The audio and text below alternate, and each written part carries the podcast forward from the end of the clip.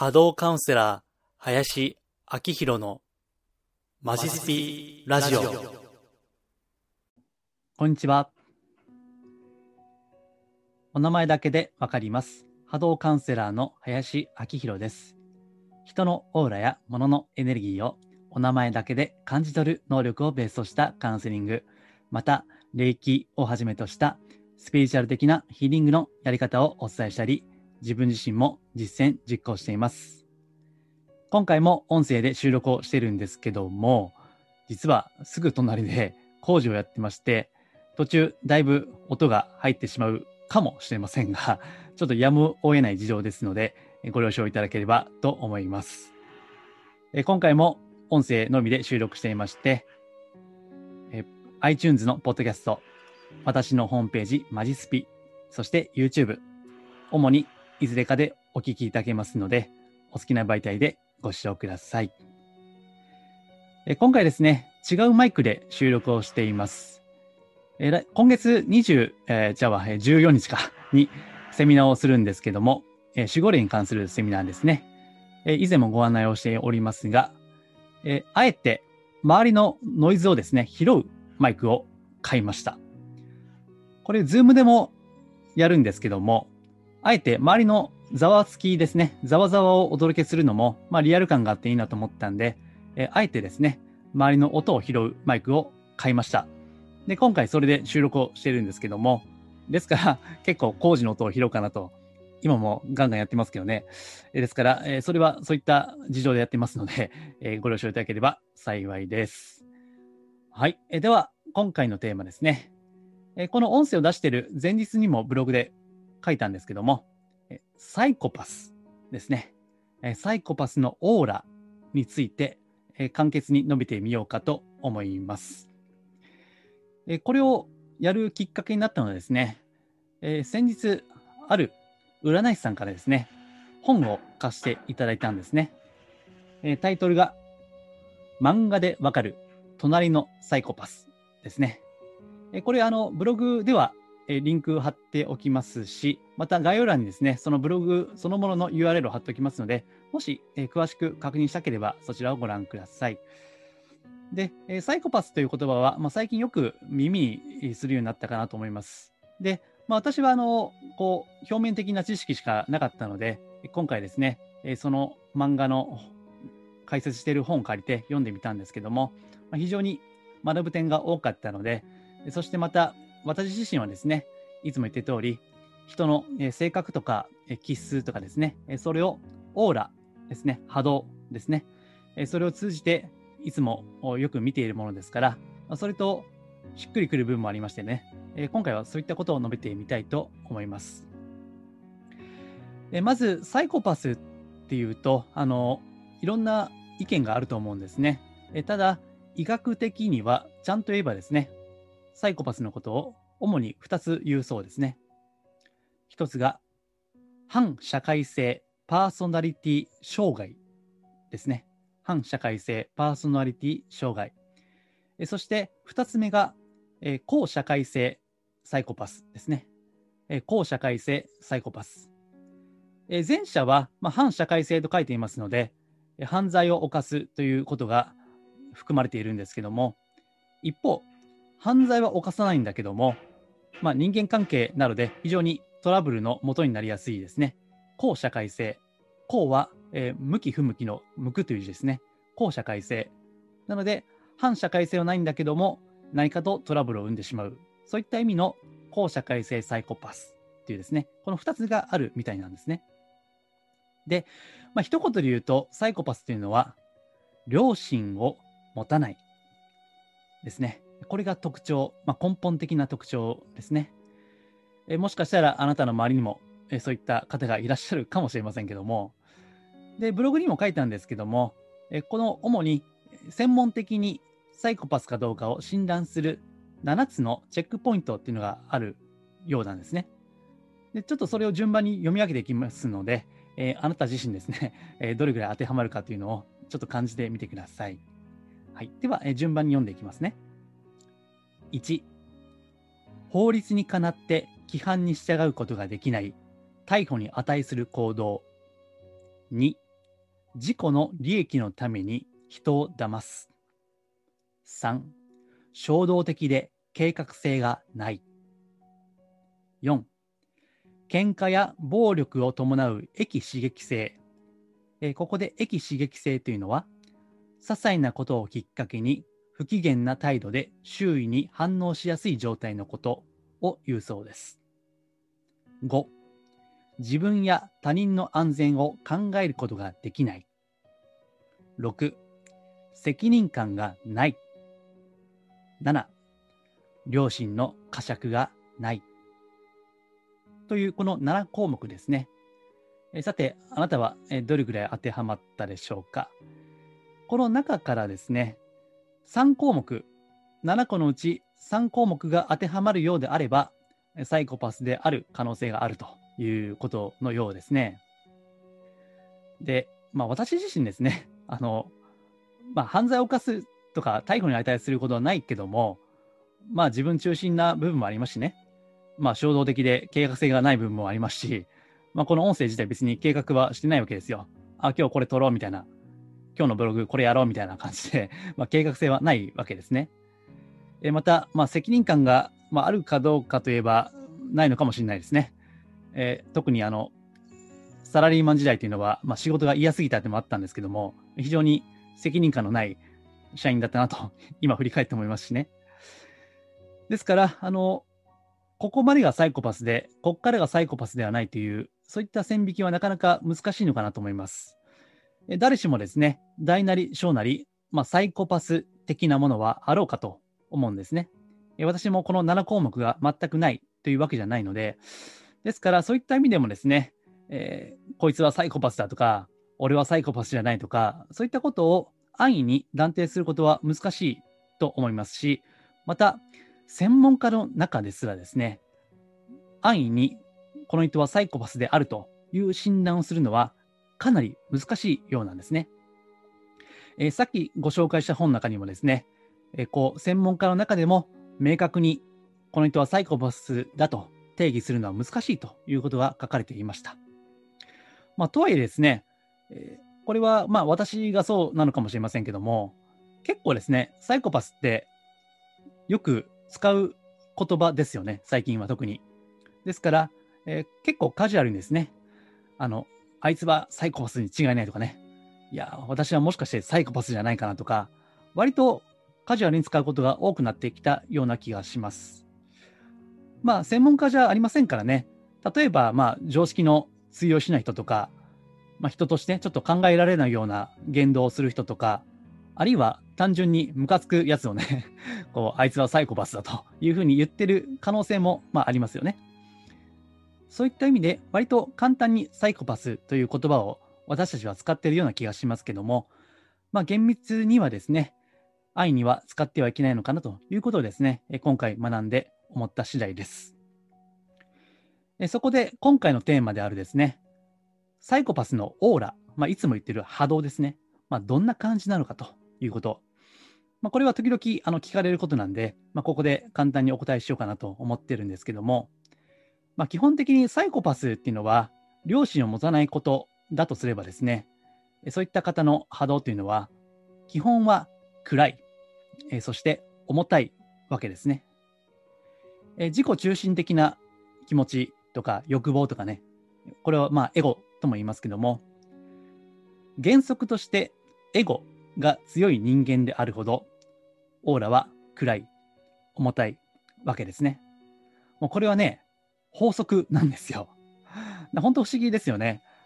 普段いろんな人のオーラを見ているわけですけども、やっぱりね、あの、嫌なやつは重たいんですよ。オーラがね、人としてね。こいつほんまありえへんなみたいな人は、決まってオーラは重たいわけです。ですからね、まあこれは時々言ってますけども、え見た目はごまかせても、オーラはごまかせないわけですね。必ず出るオーラとして。まあそこはね、非常に面白いと言いますか、やはり、うん、こう、エネルギー的な観点から見れば、人間っていうのは平等だなというふうに思いますね。ですから、えー常日頃から良い行いですね。まあ、これを自己犠牲なく良い行いをし続けている人というのは、やっぱりオーラは明るいし、綺麗だし、大きいんですよね。逆に人を騙したり、攻撃したり、この攻撃というのは自己攻撃も含まれますけども、そういったことを多く積み重ねている人は、やはりそれだけ波動、オーラは重たいわけですね。非常にシンプルなんですよね。こう、法則とか心理というのは。ですから、サイコパスと言われるような方々も基本的にはオーラは重たい。で、どんな色なんですかということを言われるんですけども、まあ、多いのは赤黒い色ですね。オーラカラーとしては赤黒いわけです。まあ、非常にね、うん、わかりやすいんですよね。えー、中にはですね、青い人も緑の人もいたりするんですけども、まあ、多いのは赤黒いですね。どうやらエゴというのは赤黒いエネルギーとして示されることが多いのかなと、普段いろんな人を拝見していて感じます。あと、質感としてはドロドロしている、まあ、粘っこいといったエネルギーを感じるわけですね。また、さらに中には匂い、まあ、臭いんですよね。それまで感じる場合もある。まあ、特にですね、まあ、断定はしませんけども、傾向としては、性欲の強い人は、まさにこう動物的な匂いですね。そういったのをオーラを拝見してて感じることがあります。まあ、私自身別にあの鼻が利くって言いますかね、あの匂いの感覚が強いタイプではないんだけども、まあ、あくまで視覚で見るタイプなんですけどね。ただ、中には、こう、うわ、草みたいなね えー、そういった人も、まあ、いるわけですね。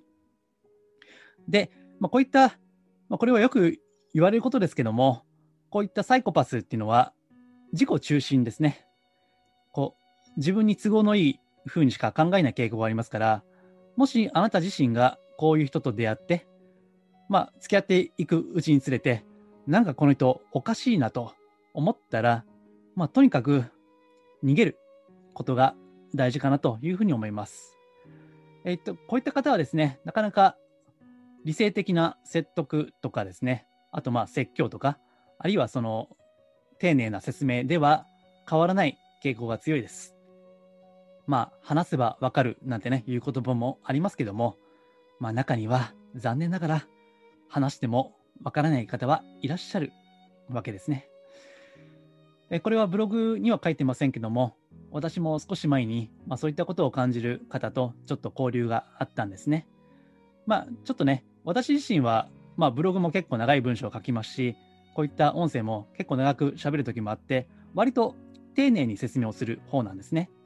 で、その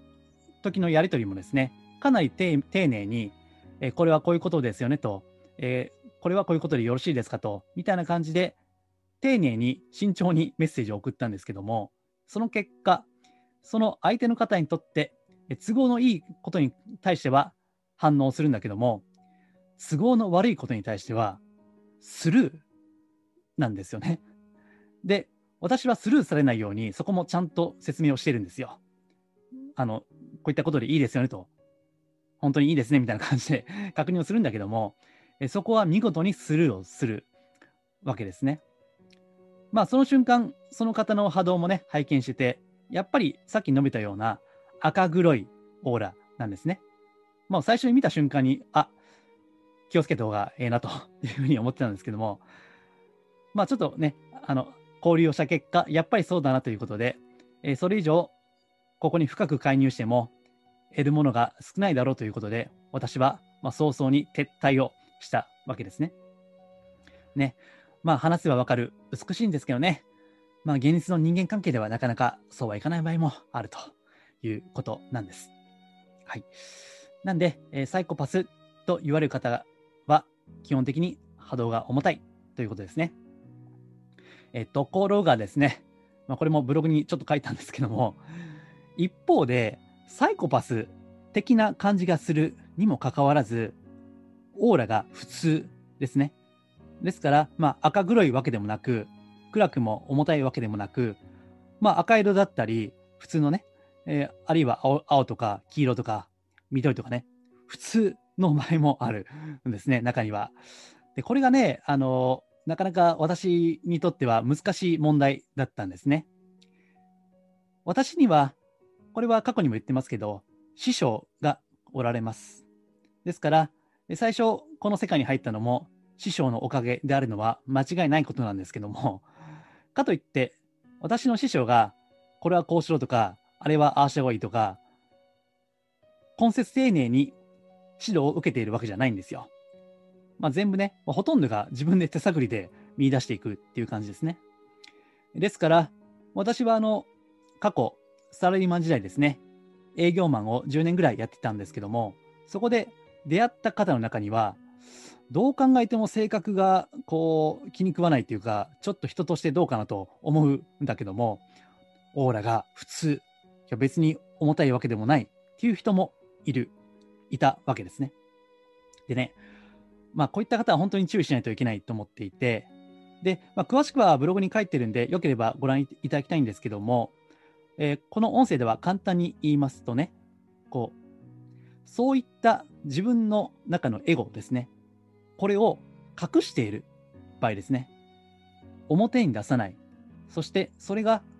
オーラにまで出ているといった場合があるんですね。まあ、なかなか器用な方だなというふうに思います。いつも言っている通り、オーラはごまかしが効かないわけですから、いわば頭隠して尻隠さずということがほとんどなんですよね。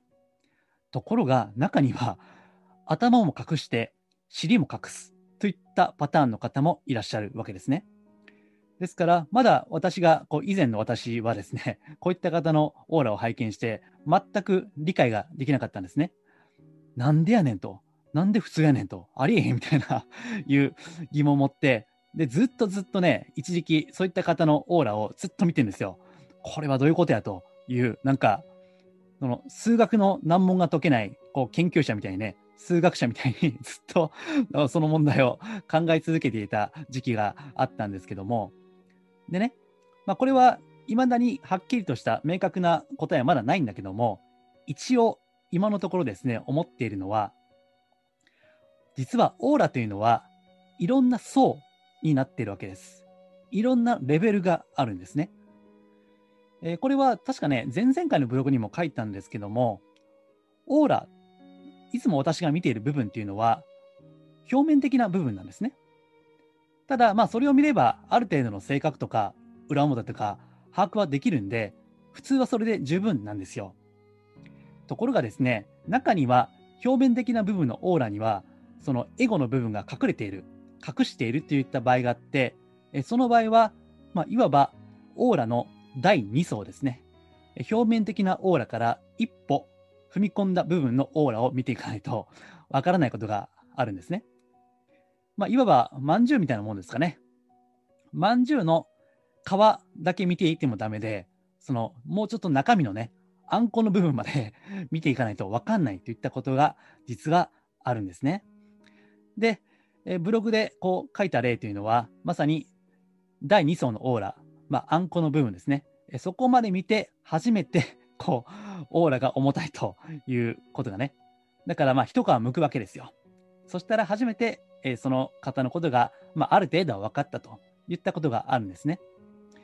えっ、ー、と、こういった方はですね、これまあサイコパス一般的に言われますけども、非常に人間的に信頼できそうだったり、仕事のスキルが高かったり、